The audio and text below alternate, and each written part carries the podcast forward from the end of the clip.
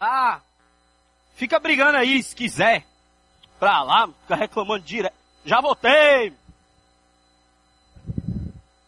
Hora 10, todo mundo já votou. Ei, saiu uma pesquisa aí do, do, do Ibope, viu?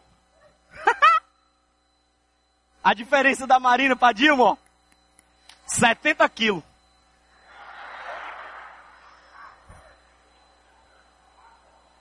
Foi. Mas eu vou me organizar. Porque amanhã tem negócio do trabalho para entregar. Amanhã mesmo.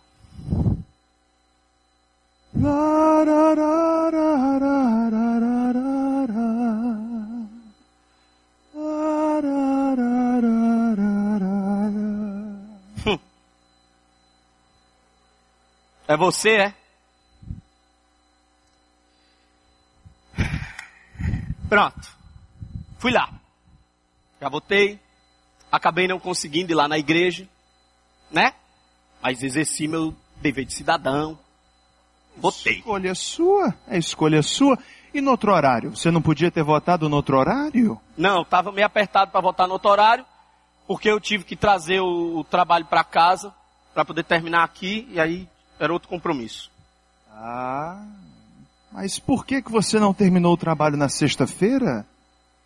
Sexta-feira o pessoal tava marcando aí de, de sair lá para beber, lá no trabalho. Eu acabei acompanhando o pessoal, né? No lugar de ir para aquele outro negócio lá. Que outro negócio lá? Não. Gosto de terapia de casal. Tipo, teve uma confusãozinha meio pesada aí na quinta-feira e a mulher marcou negócio de uma terapia de casal pra gente ir lá. Mas por que que você teve essa confusãozinha na quinta-feira? Besteira, negócio de nada. Um, um negócio de uma programação aí com a, com a da, da filha da gente, a menor lá. Que aí eu precisava ir e tal, e tava meio, meio atrapalhado, porque quinta-feira é o dia do racho. E deu até esse negócio aqui que eu tô meio caxingando, porque acabei me machucando lá. Mas eu, eu acabei dando prioridade para minha meu físico e essas coisas, porque esse negócio de, de, programa com essas coisas eu não gosto não. E que programa é esse que você mencionou com a sua filha? É, era um negócio de, de, de escola aí. Nossa filha está passando por um momento meio atrapalhado. Ela ficou de recuperação, aí na quarta-feira fez uma avaliação lá, a nota foi bem baixinha escola liga naquela autoridade, não sei o quê. Sua filha, tá ruim. De última hora, aí quer que a gente mude a agenda da gente todinha pra ir lá. Dar atenção pro negócio da filha. E você não ajuda sua filha na tarefa? É, vou conseguir ajudar minha, minha filha na tarefa. Essa tarefa difícil, medonha para ajudar, meu irmão. Pai, nenhuma planilha que eu tenho no meu escritório é tão violenta quanto a tarefa da minha filha, meu. Eu fui ajudar duas vezes. Cheguei lá, pá, vamos lá e tal, não sei o que. Na terceira questão eu já estava pedindo arrego. Sabia nem como era que faz. Aí, pior é que foi de manhã. Cheguei de manhã no trabalho, parecia que eu tinha levado uma surra a noite todinha. De canseira. Sei lá, sufoco. Sei. E o cigarro? É. Cigarro eu desencanei já. Tem que fumar. Cigarro é um ansiolítico perfeito. Porque ou eu fumo para poder ficar de boa, eu mato aquela mulher. Porque é confusão demais, meu amigo. Aí você fuma um cigarro, fica tranquilo, como se nada tivesse acontecido. Prefiro o cigarro.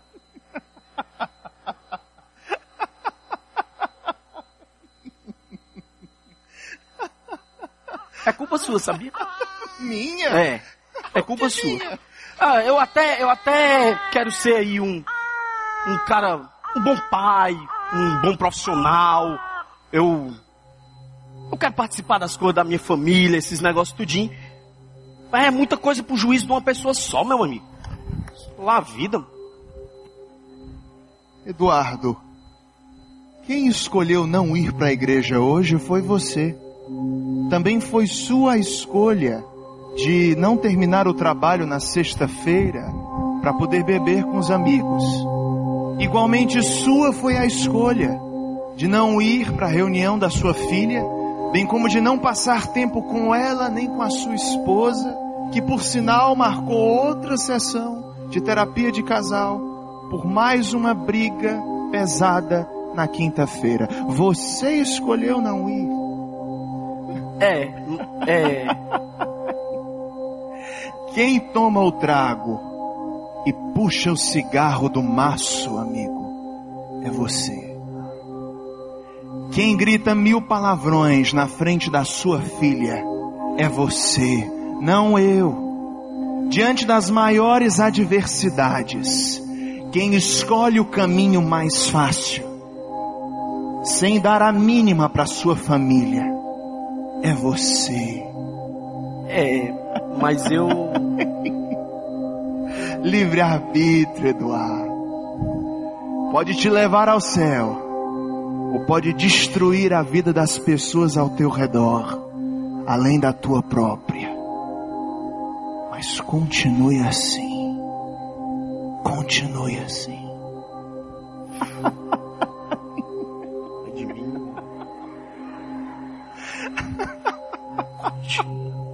que quer dizer com continue assim? Continue assim. Continue assim. Sai daí.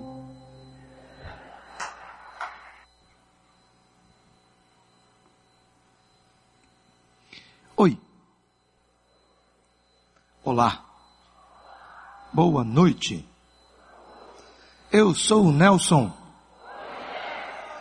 Sou um discípulo do Senhor Jesus, caminhando em processo de restauração, lutando aí com algumas áreas na minha vida, algumas adicções, defeitos de caráter, compulsões. Uma delas é a dependência química das drogas. Eu estou limpo dessa loucura aí há exatos 28 dias, 10 meses e 26 anos, graças a Deus. Mas o mais importante é que eu não usei drogas hoje. Eu não preciso delas, né? Eu luto com outras áreas também. Eu luto com a procrastinação, luto com a ira, luto com a dependência de amor e sexo, com a pornografia, luto com a vontade de pegar aquilo que não é meu, tenho lutado com uma depressão aí, já tem pelo menos oito anos e meio, e Deus tem sido muito gracioso comigo. Tem me dado a alegria de viver muitas 24 horas aí, muitas, muitas, longe dessa loucura toda. Tem me dado de presente uma família muito especial, Rosvita, Israel, a Rebeca, minha sogra, e uma cachorrinha chamada Nick. Tem me dado de presente já há alguns anos uma outra família, um programa, um ministério chamado Celebrando Restauração. Todas as segundas aqui no Pedras, todas as quintas lá no Dendê, todas as sextas-feiras no Querigma. E tem me dado também, eu diria, pense num presentão, fazer parte da Igreja Batista Central de Fortaleza. Quando nós estávamos discutindo as nossas agendas para as pregações, em relação a essa temática, né, das nossas responsabilidades, assumindo as responsabilidades. Numa reunião de liderança eu disse assim, olha, eu gostaria de pregar, deixa a data do dia 5 de outubro para mim. Aí o pessoal disse, Nelson, por quê? Não, rapaz, eu vou fazer uma surpresa lá, você vai entender o porquê. E aí me deram essa data, hoje, dia 5 de outubro. Essa data tem uma coisa muito especial comigo e com a Igreja Batista Central no dia 4 de outubro de 2000, eu cheguei aqui em Fortaleza com a Rosvita e a Rebequinha. A Rebeca ainda era bebê de colo. O Israel Felipe ficou. Nós morávamos em Belo Horizonte nessa época.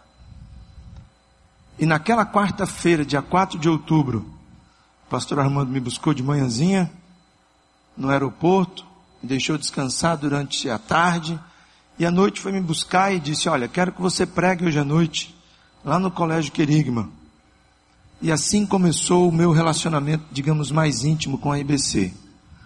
Passei aquele final de semana conversando com toda a liderança, os pastores, e em fevereiro do ano seguinte, de 2001, Deus nos trouxe para Fortaleza para trabalharmos aqui na IBC. Já são quase 14 anos, né? Teve uma outra data interessante aí, do dia 3 para o dia 4 de outubro de 2003, há 11 anos atrás. Quem estava aqui que pode se lembrar do dia 3 para o dia 4 de outubro, há exatos 11 anos atrás? Tinha alguém aqui? Levanta a mão para mim, se você se lembra dessa data. 3 de outubro e 4 de outubro de 2003. Eu vou te dizer o que, que aconteceu. Alguns de vocês conseguem observar a lona da nossa tenda, próximo aqui, ó, dos dois cantos do palco, tem emendas. O que, que aconteceu durante um certo período de agosto, mais ou menos, até esse dia, essa data? do dia 3 para o dia 4 de outubro. Toda a estrutura da tenda já estava feita, colocada. Os cabos de aço, as torres, a lona já estava aqui. E houveram ao longo daqueles quase dois meses várias tentativas de que a tenda pudesse subir, que a lona pudesse subir. E numa dessas tentativas, se eu não me engano aí, setembro, os guindastes maiores que nós tínhamos conseguido no Nordeste vieram para cá e tentando conseguir fazer a lona subir, quando a lona subiu, o vento bateu e os guindastes caíram. Houve um acidente. E aí nós tivemos que remendar a lona. Na madrugada do dia 3 para o dia 4 de outubro, nós estávamos aqui orando, foi uma vigília de oração. Naquela noite, três homens estavam em cima nessa torre, lá no alto, três homens naquela torre, esperando o vento parar, para que pudessem subir a lona, com as catracas, com as catracas. E nós ali, próximo da cantina, orando, orando, orando, orando, um grupo de irmãos orando, dez horas da noite, o vento parou. E o engenheiro-chefe, que era lá de São Paulo, disse: Podemos começar. E assim começaram. Eles se revezavam nas catracas. Pratum, pratum, pratum, pratum. Cansava e o outro pegava. E assim foi, foi, foi, foi. Das dez da noite às duas e meia da manhã, o vento parou e a lona subiu. E eles encaixaram os parafusos. E ela está aí até hoje. E no dia 4 de outubro, gente, há exatos. Hoje já é dia 5, né? Que horas são? 18 horas. Há exatas 4 horas, um dia e 52 anos atrás, Deus trouxe a esse mundo essa figura aqui, ó, chamada Nelson. Por isso que eu pedi que eu queria, eu queria trazer uma palavra para o teu coração. Eu pedi um presente de aniversário. E se existe algo que alegra o meu coração é poder falar do amor de Deus, de quem Deus é e daquilo que Ele tem feito nas nossas vidas. Amém? Olha, Quantos de vocês está precisando hoje à noite de boletim? Não pegou o boletim quando entrou? Tem alguém aí? Certo. A nossa equipe de recepção hoje vai presentear você com o boletim que você não pegou e também com lápis. Então a turma já pode descer. Quem está aí com os lápis e tal, o pessoal da recepção, vai pegando um lápis e vai pegando o seu boletim porque nós hoje vamos trabalhar. Você vai viver um momento de teoria e prática hoje. Você vai ouvir algumas coisas, vai refletir sobre elas e vai também marcar.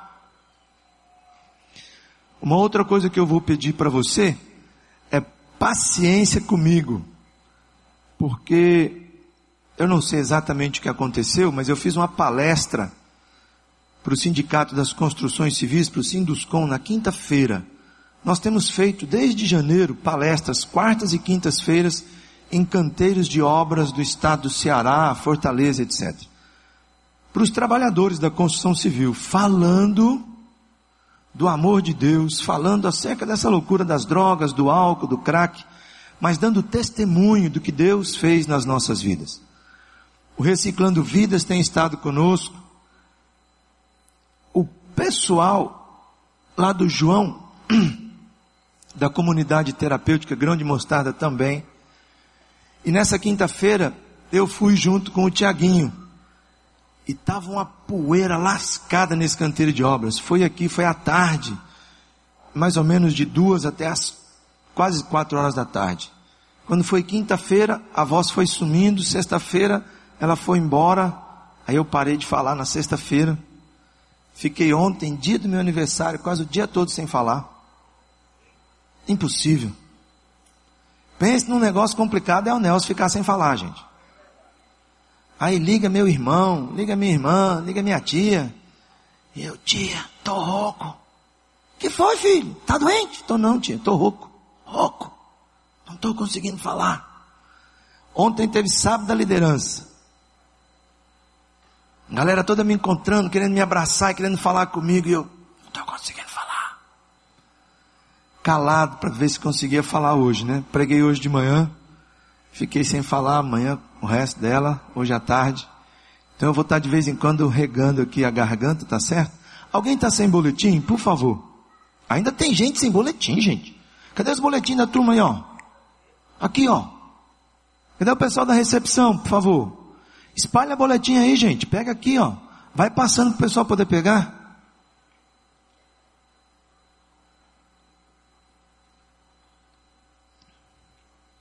Fica aí a dica. Domingo que vem, quando você chegar, passa ali. É, tem aqueles aqueles flip chart ali, aqueles locais ali, você já vai e pega o boletim. Ó. Tem um bocado de gente não levantada aqui, ó.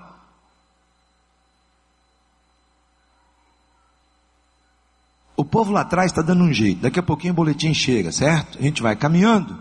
No momento certo, o pessoal vai chegando aí, quem tiver sem boletim já dá o toque, dá o aviso, e semana que vem fica a dica, né? Passa lá, pega teu boletim, muita coisa legal, coisas para o grupo pequeno durante a semana. Quem está com o boletim hoje vai saber do que eu estou falando, então sempre na primeira parte do boletim tem ali a temática, no meio quando você abre tem um encartezinho, nesse encarte tem a pregação, é isso que nós vamos fazer hoje, e atrás tem sempre uma dica para você poder viver no teu grupo pequeno. Vamos orar? Enquanto isso o pessoal vai agilizando aí a questão do boletim e também dos lápis para você, tá bom? Ok?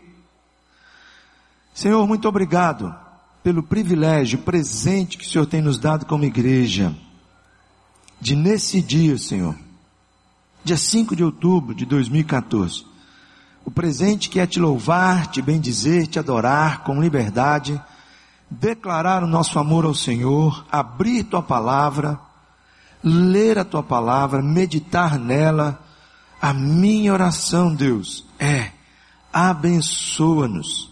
O Senhor já tem nos abençoado. O Senhor já tem cuidado de nós.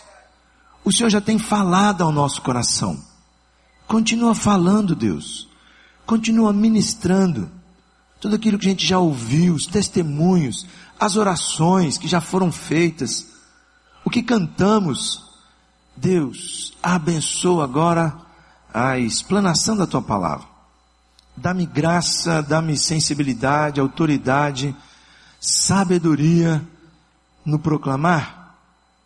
Dá a cada um de nós, Deus, que a pessoa do teu Espírito Santo venha a cumprir aquilo que Ele, como pessoa, faz, tem feito nas nossas vidas e no nosso meio.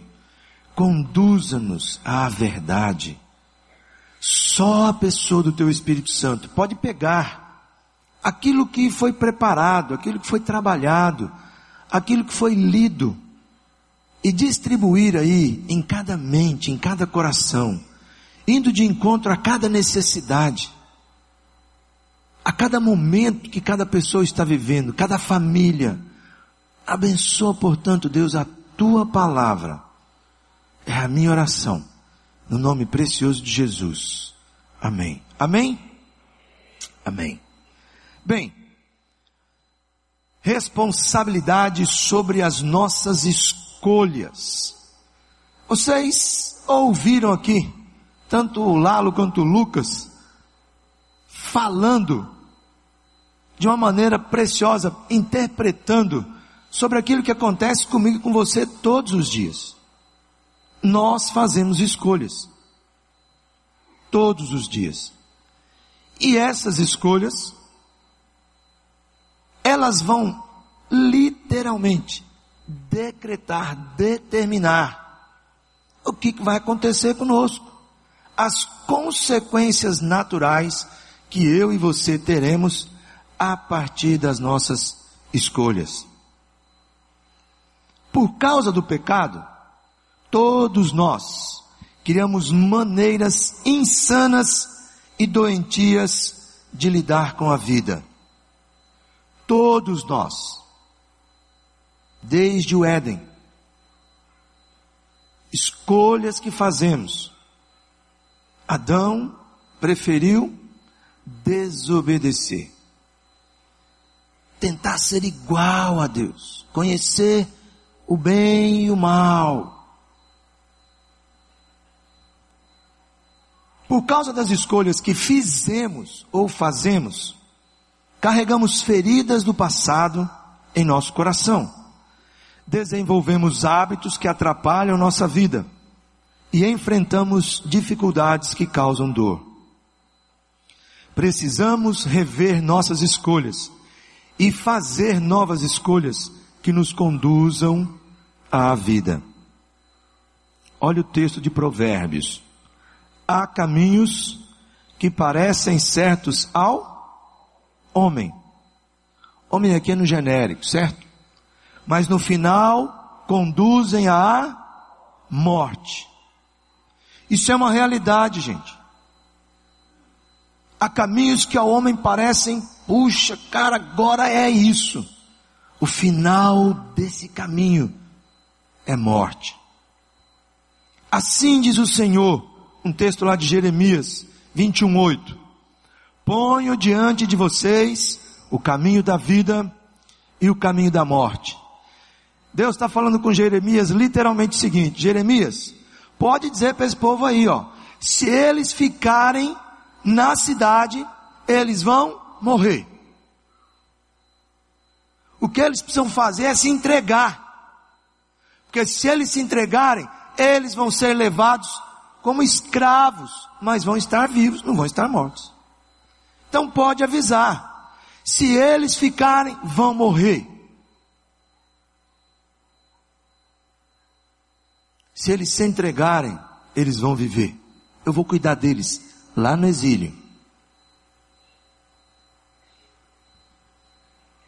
Eu quero conversar com vocês hoje à noite sobre quatro áreas acerca de escolhas. Quatro áreas, bem simples, bem objetivas e à medida que a gente terminar cada área, você vai pegar seu boletim, vai pegar seu lápis e vai fazer um tique, né? Vai ticar ali, vai dizer como é que eu estou naquela área, certo?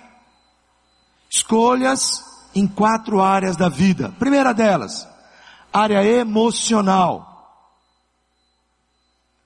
Precisamos aprender a gerir nossos pensamentos e emoções. Vivemos em uma sociedade livre. Presta atenção. Mas nunca houve tantos escravos no território da emoção. Vivemos numa sociedade livre. Mas nunca houve tanta gente escrava nas áreas ligadas à emoção, no nosso emocional. precisamos fazer escolhas de vida e não de morte na área emocional. Primeira escolha de vida na área emocional: autoestima saudável. Um eu doente, sem estrutura e maturidade, é indeciso, inseguro, instável, impulsivo, ansioso e escravo de emoções destrutivas. Pessoas bem-sucedidas podem até ser ótimas para tratar de problemas externos, mas muitas vezes não conseguem resolver problemas internos. Quando são contrariados, criticados ou atravessam perdas, frustrações, têm reações agressivas ou então sofrem excessivamente. Precisamos desenvolver uma autoestima saudável. Não pensar nem menos, nem mais acerca de nós mesmos. Conhecer nossos limites, pontos fortes e não nos deixar levar pela mídia, pelos padrões, amarras muitas vezes. Aprenda a amar a si mesmo. Você foi criado à imagem e semelhança de Deus. Você e eu somos coroa da criação de Deus. Por um pouco menor do que os anjos, diz a palavra, Deus nos criou.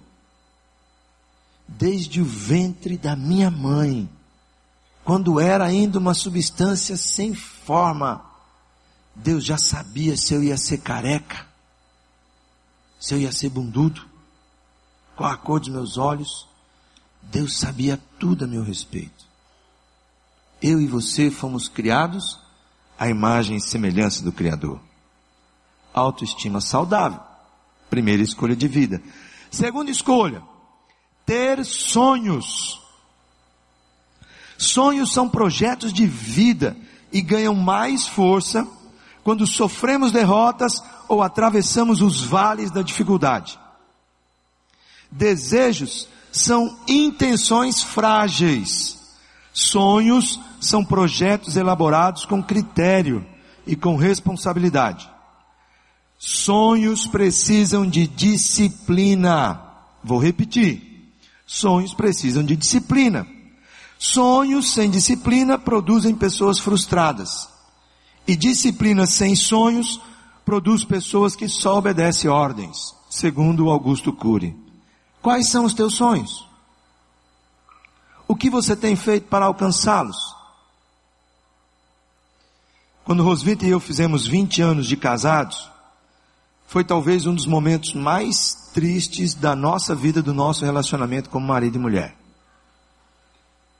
Era mais ou menos o segundo ano que eu estava enfrentando a questão da depressão. Já havia feito várias tentativas de medicamentos. ainda estava muito, muito mal. E no dia do nosso aniversário de casamento, ela fez um poema, me entregou. E eu comecei a ler aquele poema e chorei muito. E terminamos os dois ali orando. E eu falei com ela, falei, Rosvita, nos nossos 25 anos de casado, eu quero sonhar algo muito precioso para o nosso casamento. Deus há de nos ajudar a que os nossos 25 anos de casado sejam um marco precioso na nossa vida. Esses 20 anos estão sendo muito difíceis, você sabe disso e eu sei disso. Nós nos machucamos demais. E aí começamos a sonhar. O sonho era o seguinte: queremos fazer uma viagem de navio.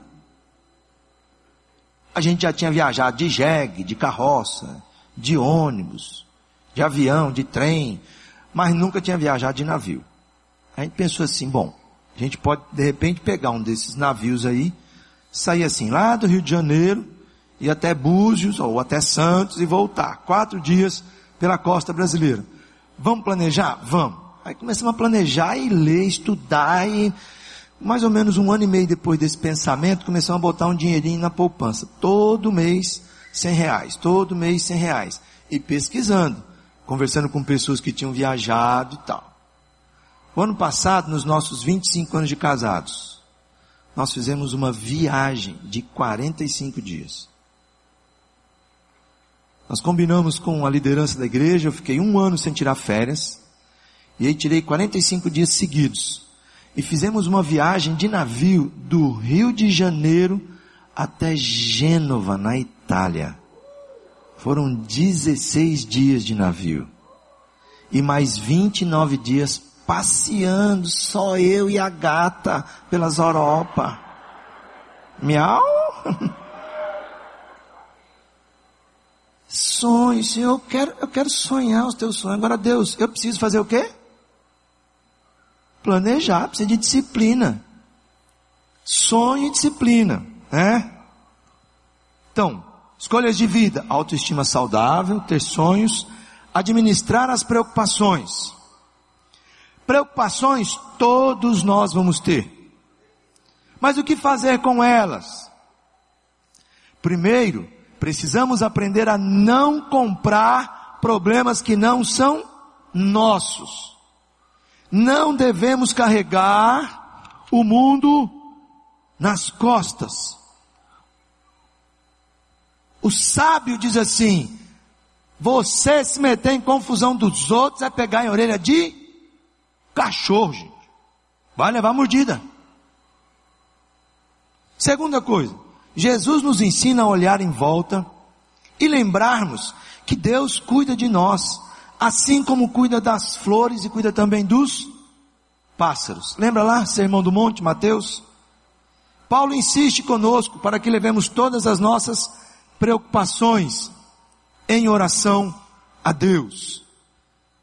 Você que passa por alguma preocupação, você que tem alguma preocupação, ponto número um, você não vai resolver o problema do mundo. Ponto número dois, coloque tuas preocupações diante de Deus. Nós vamos fazer isso agora. Nós vamos ter um tempinho aí, dois, três minutos. Se você quiser ficar em pé, você vai ficar em pé. Se você quiser sair andando, você sai andando. Se você quiser ficar de olho aberto, não tem problema. Se quiser ficar sentado, nenhum mistério. Se quiser dobrar o teu joelho agora, mas você vai dizer assim: Deus, estou preocupado com isso. Meu pensamento, minha vida está meio puxa vida, Senhor. Quero colocar agora diante do Senhor essa minha preocupação. Vamos fazer isso agora? Amém? Então vamos orar.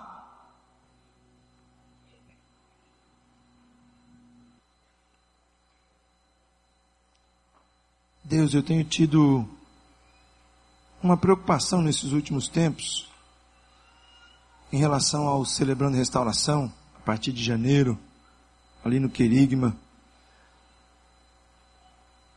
Senhor, nosso desejo como igreja é que o CR continue em algum local ali por perto, Pai. Abra portas, Deus, para que toda sexta-feira as pessoas que têm estado ali continuem indo e muitos mais possam se achegar para terem uma caminhada contigo, Deus. Eu quero entregar, Pai, essa preocupação nas tuas mãos. Quero entregar a preocupação da tua igreja, que há alguns meses tem orado pelo Guilherme, lá em São Paulo, Deus. E acabamos de receber a notícia pela Elisângela, de que é como se o Guilherme estivesse agora indo. Ninguém melhor do que o Senhor para recebê-lo. E o Senhor está de braços abertos, Deus. Abençoa, Senhor, os pais, Essa semana nós soubemos de um rapaz que veio lá da Alemanha para praticar esportes radicais ali próximo de Tianguá e sofreu um assalto. Quase morreu, senhor. A mamãe dele chegou lá da Alemanha, ele está internado ali no São Carlos. E nós temos visto a preocupação daquela senhora. Deus, em nome de Jesus, abençoa a Úrsula, Senhor. E que ela coloque essa preocupação diante do Senhor. O Senhor acabou de ouvir o nosso clamor, a nossa preocupação. Ninguém melhor do que o Senhor está interessado em que a gente possa, nesse momento, receber aquele toque precioso, receber a tua paz, o teu alento, o teu consolo, a tua presença, Senhor, aquela harmonia sem igual, aquele toque que só o Senhor pode dar. Faz isso, Deus, para a tua honra e para a tua glória. Nós queremos depositar as nossas preocupações no teu altar. No nome de Jesus. Amém. Amém. Depositar diante do Senhor as nossas preocupações. Ó, oh, uma outra coisa preciosa é lidar com o estresse. No que tange as emoções, gente, todos nós vamos nos estressar. Relaxar, rir da vida, rir de si mesmo. Como é importante rir de si mesmo. Todos passamos por momentos de estresse. Precisamos aprender a não levar a vida a ferro e fogo. Aprender a desligar. Aprender a sentir prazer nas pequenas coisas pagar mico, dar umas manotas, né? Viver algumas marmotas, como dizem os adolescentes. As crianças dizem, dei bobela, papai, dei bobela, né? Erros, falhas, fazem parte do ser gente. Gente falha, gente fala errado, gente esquece chave, gente solta pum. Às vezes é fedorento, às vezes não. Os barulhentos geralmente não são. Não consegue fazer toda a lista de coisas. Você fica, faz uma lista enorme de coisas. Chega no fim do dia, conseguiu fazer metade. Gente não passa no vestibular. Todo mundo fica com virose, gente. Como diz Chico Buarque, pensando bem, todo mundo tem pereba o que é que você faz com as tuas perebas? Ela vira música ou você fica se martirizando com elas e sentindo o mau cheiro delas? Escolhas de vida, nas emoções. Agora escolhas de morte. Ansiedade. Ansiedade é um estado psíquico em que ocorre uma produção excessiva de pensamentos e emoções tensas até os neurotransmissores que nos deixam mal são produzidos quando vivemos continuamente ansiosos. Sintomas físicos aparecem quando a ansiedade não é resolvida. Taquicardia, gastrite, hipertensão, dor de cabeça. Escolher viver ansioso é um caminho de morte. Mágoas e ressentimentos. O ressentimento não muda o passado, não corrige o problema não muda a pessoa, só fere a você mesmo e torna a sua vida ainda mais infeliz. Guardar mágoas e ressentimentos é tomar veneno e esperar que o outro morra. O que mais sofre é você, você mesmo, e ainda torna a vida de quem está por perto uma vida amarga. Viver magoado e ressentido é um caminho de morte viver no passado ou viver no futuro. Muitos vivem em função dos problemas do passado. Alguns remoem seus erros, suas falhas, inseguranças e se culpam intensa e continuamente e não saem do passado. A culpa por causa do que aconteceu no passado controla minha tua liberdade de viver quando eu vivo no passado. O pensamento antecipatório, agora é o futuro, também é um grande ladrão da qualidade de vida. Os problemas ainda não aconteceram, mas a pessoa sofre antecipadamente. Provavelmente 90% dos nossos pensamentos antecipatórios não se tornarão reais. Sofremos inutilmente. Jesus nos ensina, basta cada dia o seu próprio mal. Jesus, de uma maneira muito linda, diz assim: Viva o dia de hoje, eu te dei ele de presente. Hora de você trabalhar agora aí. Pega o teu boletim. Pega o boletim, pega teu lápis, e aí vai ter lá. Olha o quadro que a gente colocou aí. A área emocional, escolhas de vida, autoestima saudável, você viu que tem curtir e não? Não tem ficar em cima do muro não, meu filho. Ou você está legal ou você não está. Ter sonhos, lembra do planejamento, sonhar só não resolve. Administrar preocupações, lidar com o estresse e escolhas de morte, ansiedade, mágoas e ressentimentos, viver no passado ou no futuro. Outra área, já ticou aí, colocou como é que você está? Agora o corpo. Já viu quando o teu carro começa a dar um barulho? Você fica ligado? Eu não sei quanto a você, mas barulho no meu carro é assim, eu preciso saber de alguém. Pastor Armando, o que, que é esse barulho? Como é que é isso? Vou para o mecânico. É? Muitas vezes o nosso corpo está gritando, gritando de fadiga, de insônia, de compulsão, um amor, um humor triste, dores musculares, dores de cabeça, outros sintomas e não procuramos ajuda. Você ouve a voz silenciosa do seu corpo? Tem escutado ela? Alguns só ouvem a voz dos seus sintomas quando estão num hospital, infartados, quase mortos, completamente aprisionados por drogas, compulsões.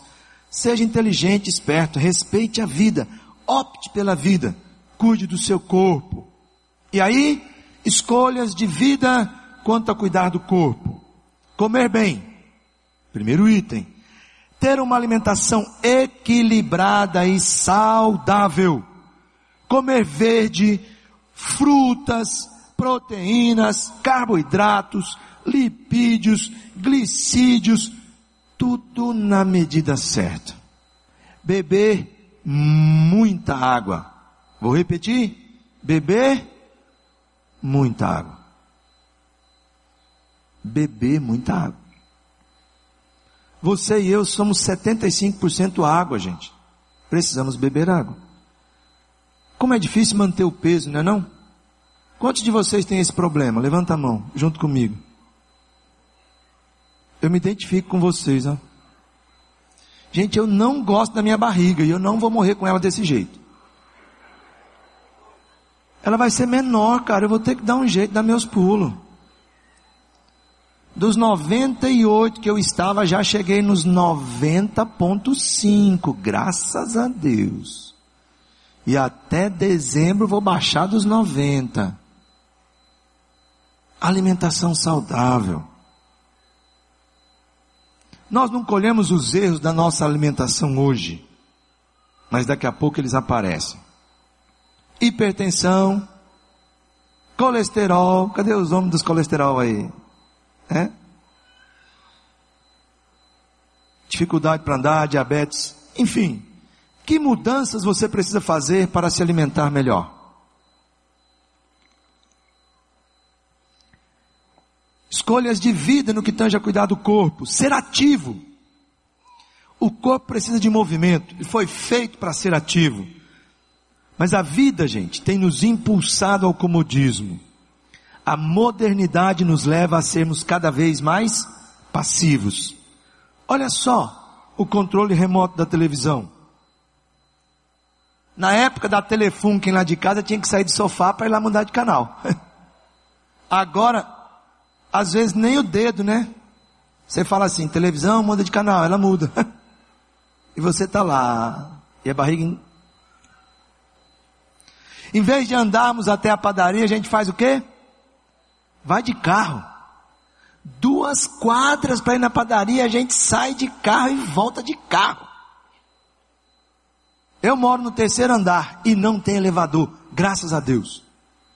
Porque senão era capaz de eu chegar embaixo e ficar esperando no elevador. Você já fez isso? Temos definido algo lá em casa muito simples. Rosvita e eu não abrimos mão, já tem seis anos agora. Toda semana, três vezes por semana, nós dois estamos na hidroginástica. Das sete às oito da manhã. Uhul. Faça alguma coisa, meu filho. Vá andar. Nós começamos a fazer um negócio assim, ó. Todos os dias que nós formos trabalhar o dia todo aqui na tenda, segunda, o dia que for, a gente ficar aqui o dia inteiro, Quando for 5 horas da tarde, a gente para e vai caminhar em volta do terreno. Gente, é uma alegria, é uma delícia. A galera da comunidade vem para cá, é um presente de Deus para minha vida e para a vida da minha esposa. Faça alguma coisa, seja ativo. Terceira escolha de vida, ter atitudes seguras. Presta atenção nisso. Ter atitudes seguras é fazer escolhas sábias com relação ao cuidado do seu corpo. Ir ao médico. Mulheres precisam mesmo ir para o ginecologista pelo menos uma vez por ano. No mínimo. Homens precisam fazer o exame da próstata. Deixa de ser covarde, rapaz. Você pode morrer de câncer por uma besteira. Hoje em dia o povo nem usa o dedo mais, fica tranquilo. Tranquilo, não é não, doutor Hélio? Doutor Hélio ensina lá como é que é o negócio. Nós moramos no Ceará, gente. Tem que passar esse tal desse raio que protege os raios de sol. Não adianta, o sol está aí o tempo todo, mesmo nublado, a gente sabe disso. Use protetor solar. solar. Tire férias, é atitude saudável. Tire férias, fica vendendo férias, tira férias. Aprenda a equilibrar o lazer com o trabalho. Deus disse assim, ó, seis dias trabalharás e um. A gente faz assim, ó, vou trabalhar cinco descansar dois. Vou trabalhar quatro descansar três. Vou trabalhar os sete, vou descansar, coisa nenhuma, não precisa descansar. Está errado, compadre. Se posicionar diante de alguns temas que a sociedade está discutindo são atitudes seguras que nós, como corpo de Deus, precisamos tomar. Lei da mordaça, lei do aborto, lei da liberação do uso recreativo de maconha. Estou falando isso porque a Igreja Batista Central participa do Conselho Estadual de Política sobre Drogas. O pastor Armando é o titular, é o conselheiro titular, e eu sou o suplente. Dia 22 passado agora, eu fui a Brasília a convite de um movimento chamado Brasil Sem Drogas. Anota esse nome aí no teu papelzinho, Brasil Sem Drogas. Entra lá, vota, pega o link. Tem uma maluquice no Senado Federal tentando passar por baixo dos panos audiências públicas no Senado, segunda-feira, nove horas da manhã, gente. Quem é que está segunda-feira, nove horas da manhã em Brasília? Em época de eleição, o senador Cristóvão Buarque está lá com uma lei maluca. A lei é a seguinte, ó. Você vai industrializar, comercializar, distribuir, plantar na sua casa, se você quiser, até cinco pezinhos de maconha. E nós não estamos fazendo nada. Precisamos tomar atitudes o quê? Corretas em relação a essas coisas. Sou contra o aborto. Ponto. Como povo de Deus, essa lei da mordaça tem que cair, porque senão daqui a pouco você não vai poder estar falando do amor de Deus mais em canto nenhum. E a gente precisa se posicionar. Então, anote aí, Brasil sem drogas, entra lá, vota, dá tua opinião dizendo, sou o contrário. Para se ter uma ideia da loucura, 17 pessoas foram convidadas para essas audiências públicas, 15 foram convidadas pessoas que falam a favor da liberação da maconha. Amigos do Fernando Henrique Cardoso, que é outro maluco, que é a favor de liberar a maconha no Brasil, nunca vi um ex-presidente pirado. Ele deve ter fumado muito durante a juventude. Só pode, pô.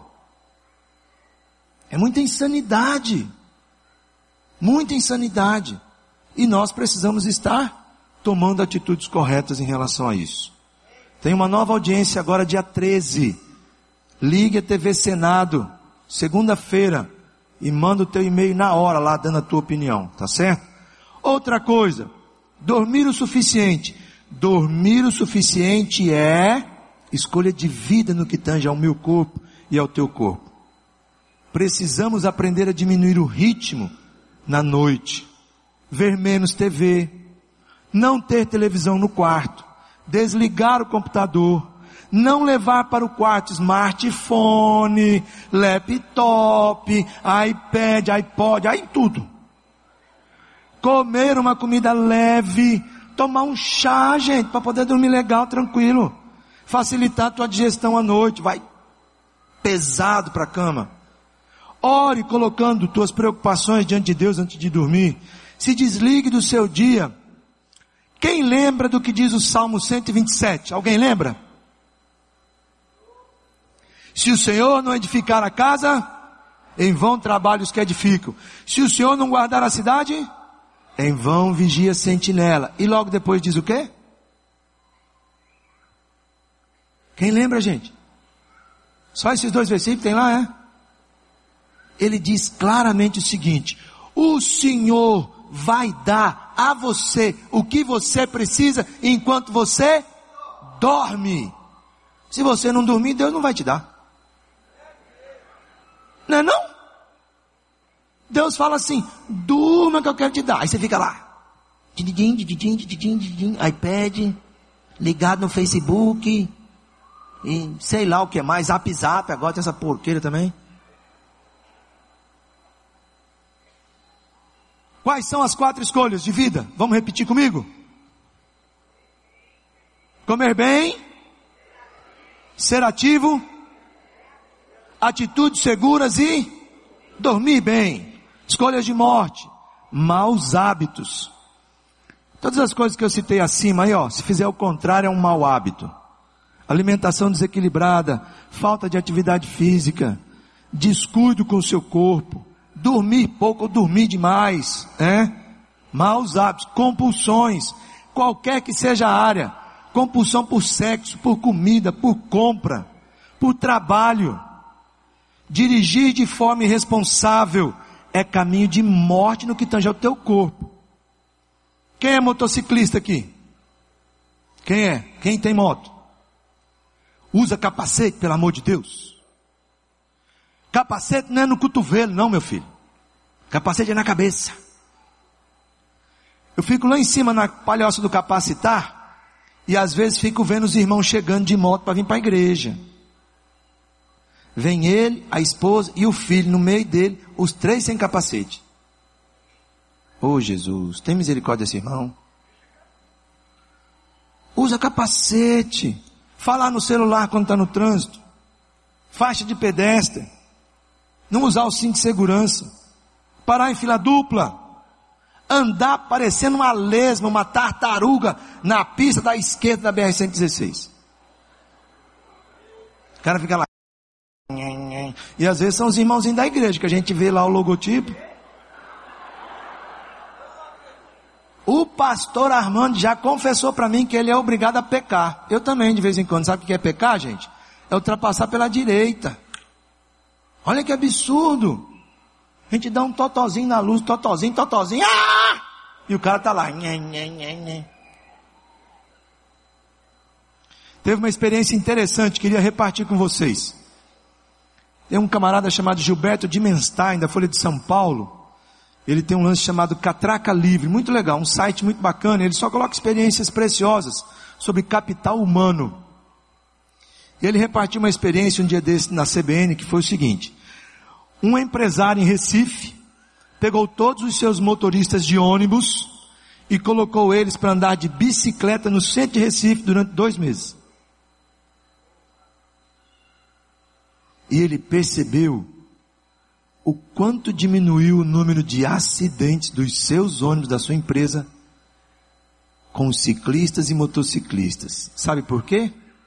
Porque de repente o motorista do ônibus se viu na pele do ciclista. Nós precisamos aprender com esse exemplo, né? Observe essas coisas, né? Vamos lá para a prática. Pega teu boletim aí rapidinho. Em relação ao corpo, como é que você está? Olha lá.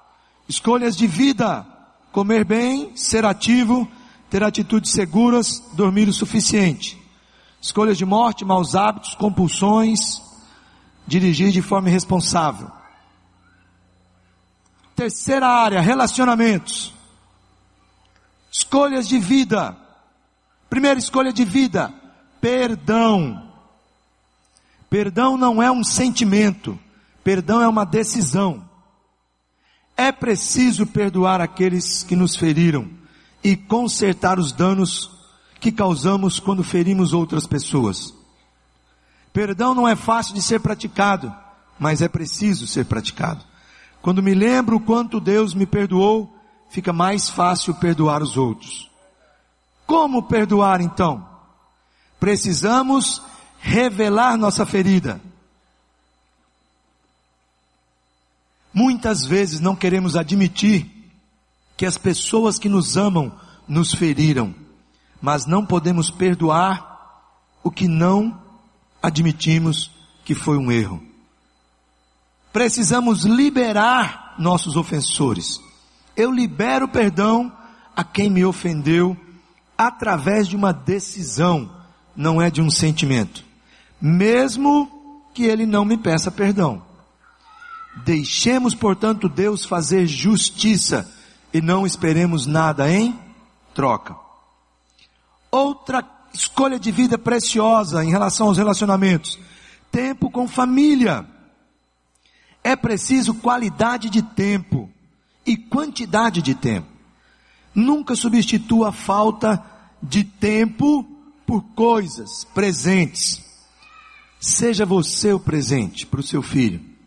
Seja você o presente para o teu marido, para o teu esposo.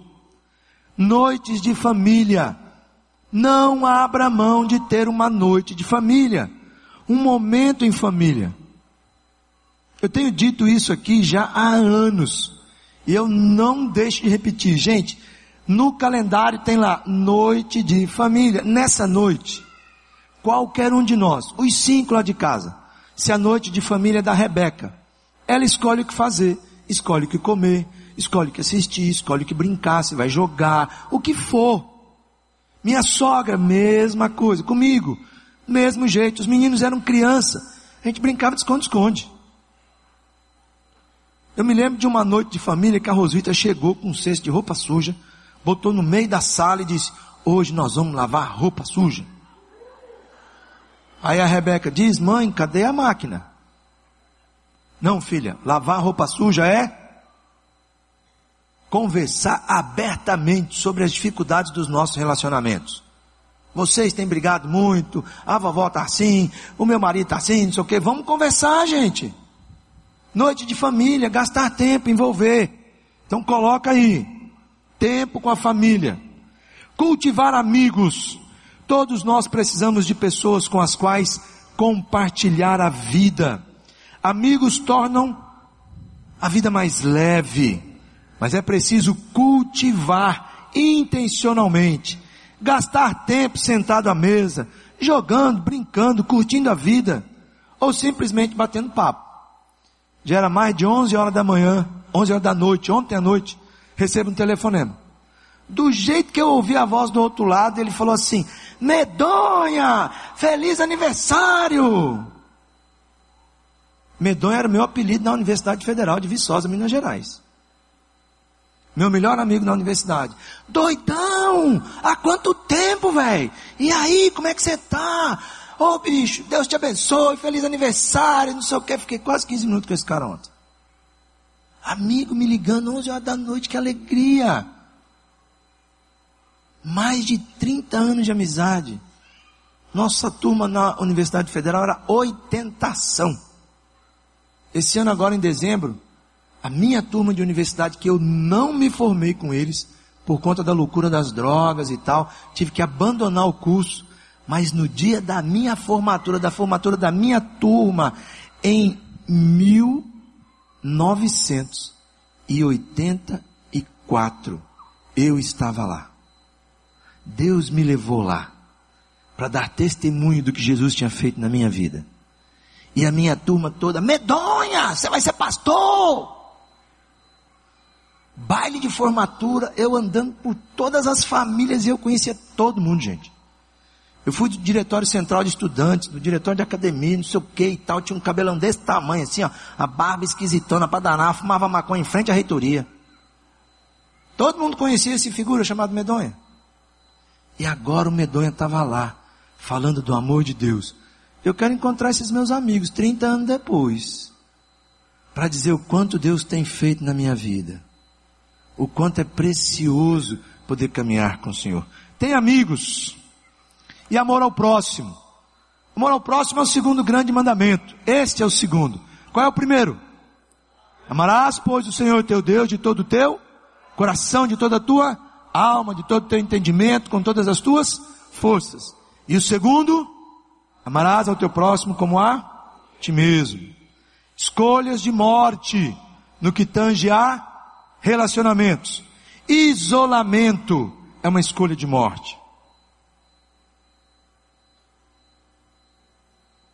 Estar sozinho. Não procurar ajuda, se encaramujar, se esconder, como fez Adão. Adão, cadê você? Estava escondido. Isolamento é caminho de morte. Autossuficiente, autossuficiência e perfeccionismo é preciso aprender a pedir ajuda. A autossuficiência afasta as pessoas. O perfeccionismo também é uma maneira de viver que machuca as pessoas que estão próximas. É só do seu jeito, só vale do jeito que você falar, do jeito que você quiser. Pense em conviver do lado de alguém que tudo tem que ser do jeito dela. Que coisa horrível. É preciso aprender a ser humilde autossuficiência e perfeccionismo são um caminho de morte. Ansiar por atenção e buscar controlar todas as coisas. Algumas pessoas desejam sempre ser o centro das atenções. Elas dominam pelo humor, sempre tem uma piadinha pronta. E alguns são os chamados CDM. A galera das casas de recuperação vai saber o que eu estou falando. CDM é o tal do Coitadinho de mim. Coitadinho de mim. É? Tudo tem que ser. Você passou por ele, estava preocupado com um monte de coisa, não deu um oi. Ele, ah, o Nelson passou por mim, nem oi não deu. Coitadinho de mim. Ninguém me ama, ninguém me quer. Ó céus, ó vida, ó vento, ó chuva, ó sol. Ah! Morrinha. CDM. Buscar controlar os outros também é uma forma doentia de lidar com os relacionamentos. É a ilusão de que você pode mudar alguém. Pessoas que buscam controlar os outros, experimentação, muitas frustrações e nenhum relacionamento de intimidade. Ninguém muda ninguém. A busca doentia por atenção e controle é um caminho de morte. Anota aí no teu boletim, pega aí agora, prática. Quais são os caminhos de vida em relação a relacionamentos? Quem lembra? Perdão, tempo com a família, cultivar amigos e amor ao próximo. E caminhos de morte? Ansiedade, mágoas e ressentimentos. Opa, peraí, meu filho. Relacionamento? Mudar aqui, esse quadro está estranho, viu? Não é ansiedade não, gente. Ansiedade é outra coisa. Isolamento, qual é o outro?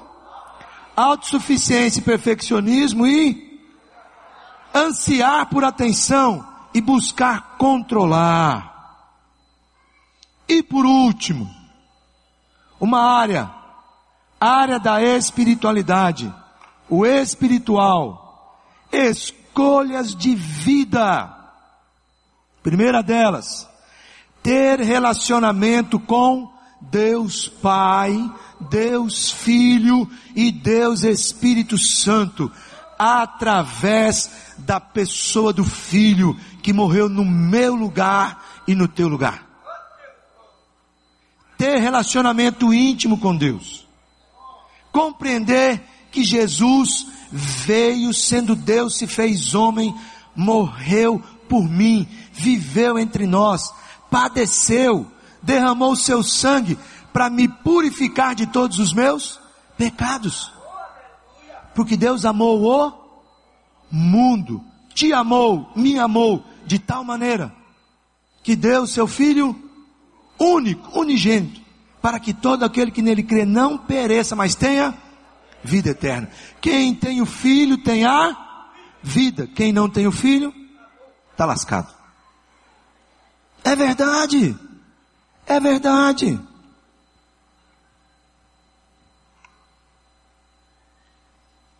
Você, estou fazendo essa pergunta bem direta e objetivamente. Pergunte para você mesmo agora. Eu já tenho Jesus como Senhor e Salvador da minha vida? Eu tenho relacionamento com Deus?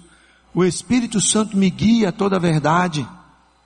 Sou uma nova criatura em Cristo Jesus? Porque essa é a escolha de vida no que tange a espiritualidade. Segunda escolha de vida na área espiritual, oração. Oração é a maneira de conectar-se ao poder de Deus. É necessário aprender a praticar a oração como uma forma de comunhão contínua com Deus.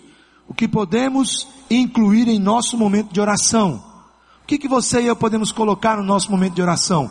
Petição, adoração, intercessão, perdão, confissão, gratidão, clamor e muito mais. O Pai Nosso é um excelente modelo. Ele nos mostra como orar não o que orar. Estude a oração do Pai Nosso. A oração sacerdotal que Jesus fez. João 14, 15, 16, 17. Oh, que coisa maravilhosa. Estude a oração de Jesus. Outra escolha de vida. Meditação na palavra. Meditação na Bíblia. A leitura bíblica precisa ser um desejo íntimo de ouvir Deus. Quando lemos a Bíblia, precisamos aprender a fazer duas perguntas: O que Deus está me dizendo e o que é que eu vou fazer a respeito? Repete comigo. O que Deus está me dizendo, o que eu vou fazer a respeito. De novo? Só as vozes femininas. Só o macharal. Leia a palavra de Deus. Medite na palavra de Deus, rumine ela. Tenha o santo hábito, a escolha saudável de não abrir mão de ler a palavra de Deus. E de ao ler, o que é que o Senhor está falando comigo nesse texto? O que é que eu vou fazer a respeito? Se você não tem esse hábito, Converse com alguém para te dar umas dicas. Às vezes é uma sugestão simples de pegar um livro mais fácil de ler. Um dos evangelhos mais gostosos de ler, gente, é o evangelho de Marcos. Quando você lê o evangelho de Marcos, daqui a pouco você quer ler Mateus, quer ler Lucas, quer ler João, mas Marcos tem uma praticidade tão legal. Se você nunca leu ainda um evangelho, comece no evangelho de Marcos. Se você não tem hábito de leitura, pegue um provérbio por dia. São 31 provérbios, 31 dias. E leia lá. O que é que Deus está me dizendo? O que é que eu vou fazer a respeito?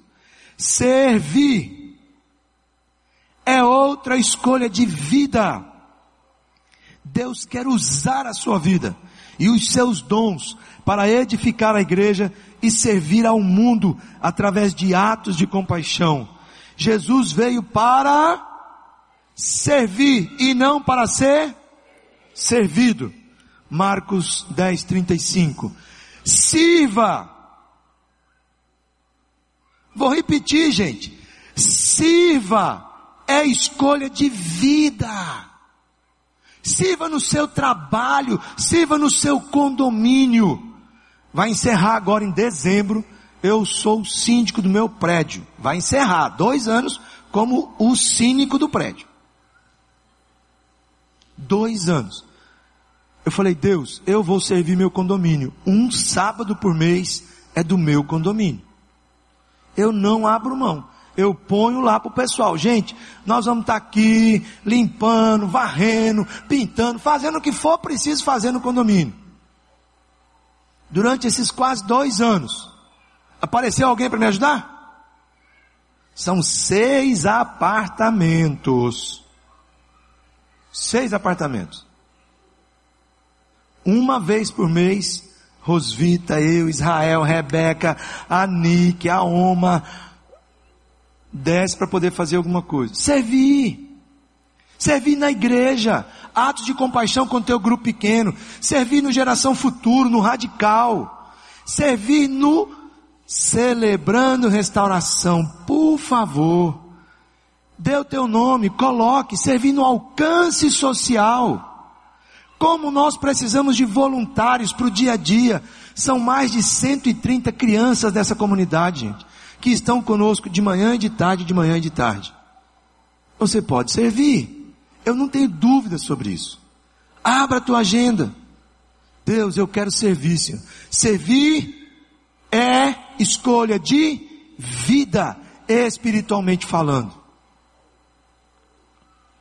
Escolha de morte espiritual. Viver a vida do seu jeito, sem levar em conta que existe um poder superior e o nome dele é Jesus. Esta escolha tem implicações para esta vida e para a vida futura. Viver sem Deus nesse mundo é uma doideira. Eu sou o caminho, é a verdade é a vida. Ninguém vem ao Pai a não ser por, por mim. Amplo é o caminho que leva à perdição e apertado o caminho que leva à vida. É uma verdade. Caminhar com Deus nesse mundo contrário de valores completamente malucos não é fácil, mas é caminho de vida. Vida hoje, vida em abundância e vida futura com o Senhor, vida eterna ao lado de Deus. Eu quero pedir para os meninos já virem por aqui. Bom demais. tropa está chegando. Eu posso sempre escolher, presta atenção, eu posso sempre escolher, mas devo estar ciente de que se não escolher, assim mesmo estarei escolhendo. Vou repetir. Eu posso sempre escolher, mas devo estar ciente de que se não escolher, assim mesmo estarei escolhendo. Sartre. E eu quero concluir dizendo o seguinte, dando algumas sugestões, são três delas, bem objetivamente.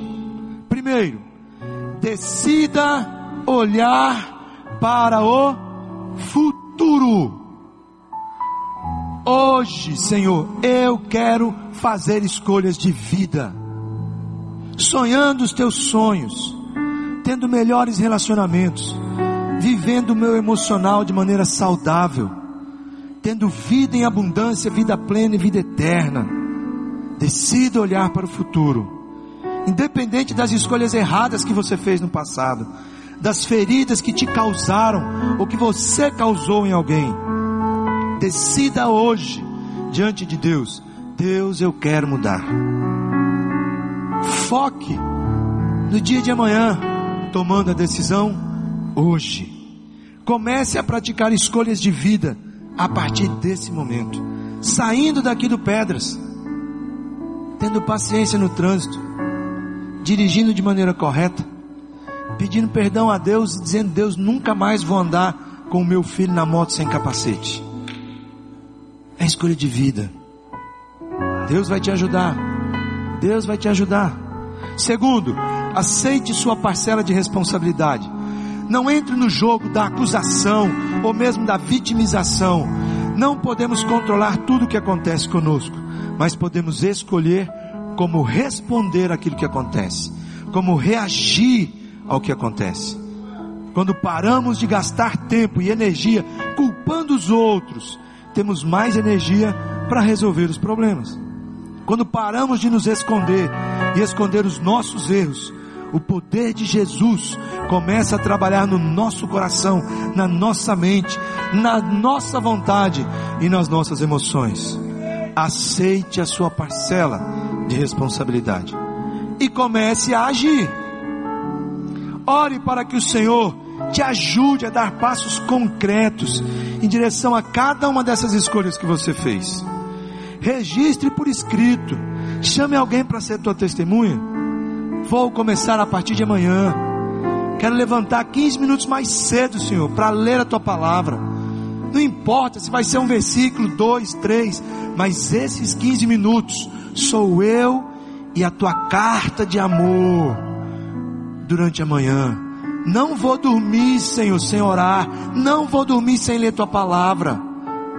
Não me permita fazer isso, Deus. Me ajude nesse meu propósito. Comece a agir. Comece a agir.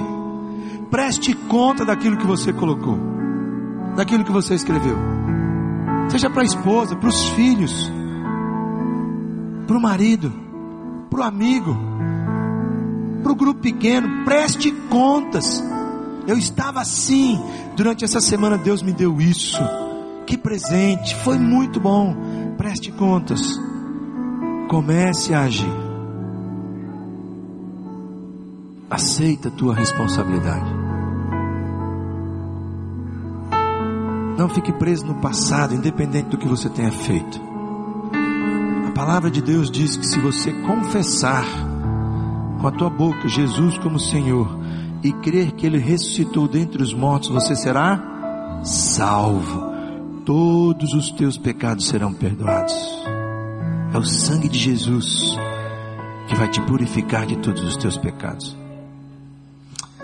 E eu quero fazer agora dois desafios. O primeiro deles é: se você está aqui hoje à noite, não tenha dúvida, foi Deus que te trouxe. Talvez um amigo, talvez você tenha passado aí pela BR e despencou para cá. Talvez um familiar. Se você ainda não tomou uma decisão de ter relacionamento com Deus através da pessoa de Jesus, eu quero te fazer um convite hoje. Se você está entre nós, faça um pequeno gesto dizendo: Eu quero entregar minha vida a Jesus. Quero me render a Ele. Onde você estiver, levante uma das suas mãos dizendo: Eu quero Jesus. Aleluias. Aleluias. Mais alguém? É a decisão mais importante. Quem tem o filho tem a vida. Aleluias. Mais alguém nessa noite dizendo: Eu quero entregar minha vida a Jesus. Quero ter relacionamento íntimo com Deus. Quero ter a pessoa do Espírito Santo habitando em mim. Mais alguém? Amém. Lá atrás, olha que lindo. Aleluias. Aleluias. Amém, Senhor. Amém. Dá aí um abraço, dois abraços, três abraços. E nós vamos passar a fazer uma coisa. A partir de hoje, você que ficou em pé, você que levantou sua mão, ou se você ainda quiser fazer isso agora, saia do seu lugar e venha aqui à frente. Mas não venha sozinho. Venha com alguém aí. Alguém traga você. Venha aqui à frente. Pode vir. Você que está lá atrás, venha aqui à frente. Venha aqui à frente. Se tem mais alguém entre nós querendo entregar sua vida a Jesus hoje, faça um simples gesto. Isso, fique aqui embaixo, fique aqui. Mais alguém? Eu estou insistindo, de repente tem alguém lá na tendinha, né? E eu não estou sabendo. Se tiver alguém, você que ficou em pé, vem aqui, vem à frente, por favor. Tá bom? Joia. O segundo desafio agora é o seguinte: se Deus falou contigo em relação a essas escolhas de vida e escolhas de morte, se Deus falou contigo e você colocou lá algumas escolhas de vida, mas também algumas escolhas de morte que você tem feito. Esse desafio agora é para você. Esses que estão vindo à frente entregaram suas vidas a Jesus. E nós estamos celebrando com eles. Amém? Amém? A Bíblia diz que tem festa onde agora? Tem festa no céu. Festa no céu. Quando um, um homem e uma mulher se arrependem e entregam suas vidas, tem festa no céu e tem festa também aqui na terra. Nós queremos celebrar com vocês, queremos orar com vocês. Mas eu quero também orar com você que ficou aí. Já tem Jesus como Senhor e Salvador. Você sabe muito bem disso, já fez uma decisão. Bem, Se Deus falou contigo hoje que você tem tomado algumas, feito algumas escolhas de morte, eu quero que você também fique de pé, se você quiser e puder. Fica de pé. Quero orar com você. Só que você vai fazer algo ainda, tá? Você que está ficando de pé, não fique sozinho. Alguém, por favor, fica do teu lado e dá a mão aí para você agora, para ser meio que um parceiro de prestação de contas ou uma parceira, né? Fica do ladinho dessa pessoa aí agora, dá a mão para ela. Nós vamos orar, estamos encerrando. Mas você vai dizer para essa pessoa, orar agora, conversar com Deus, vai falar com Ele: Deus, eu tenho feito algumas escolhas, elas não têm sido legais, elas têm me machucado, têm desviado, Senhor, da rota que eu sei que o Senhor tem para mim. Então eu quero que você ore agora. Agora é tua hora de conversar com Deus. Você que está aí, que ficou de pé, que está colocando diante dele algumas dessas escolhas está dizendo agora para ele: Deus, me ajude a não fazer mais escolhas de morte. Eu quero fazer escolhas de vida, Senhor. Eu quero em nome de Jesus. Me ajuda, Pai, me ajuda, me ajuda. Aleluia. Oh Deus, contempla o coração do teu povo nessa noite, Senhor. Que privilégio, Pai, que presente. Oh Senhor. Muito, muito obrigado, Pai. Muito obrigado. Deus e Pai, em nome de Jesus, cada um de nós nessa noite pode ser tocado pelo Teu Espírito Santo em relação a escolhas que estamos fazendo, Senhor. Algumas são escolhas de vida. Deus nos ajude a perseverar nessas escolhas a não desanimar quando a gente está esperando alguma coisa e não acontece. Ficando, Senhor, nessas escolhas que são escolhas de vida. Ajuda-nos a perdoar. Ajuda-nos a nos alimentar melhor, Senhor. A praticar exercício. Ajuda-nos a nos posicionarmos diante de tanta loucura nesse mundo, como cristãos que somos, com os teus valores, com os teus princípios. Ajuda-nos, ajuda-nos. E se temos Deus dado mancada aí, Senhor, temos escolhido coisas ruins, escolhas de morte, tem misericórdia de cada um de nós, Senhor. E mais uma vez a minha oração é: derrame do teu sangue, pegue esse nosso vacilo, esse nosso pecado, essa nossa iniquidade, Deus, jogue no mais profundo abismo, aleluia. Nos purifique, nos transforme, contemple o nosso coração. Queremos uma família saudável, queremos relacionamentos com os nossos filhos saudáveis, Senhor relacionamentos entre marido e esposa.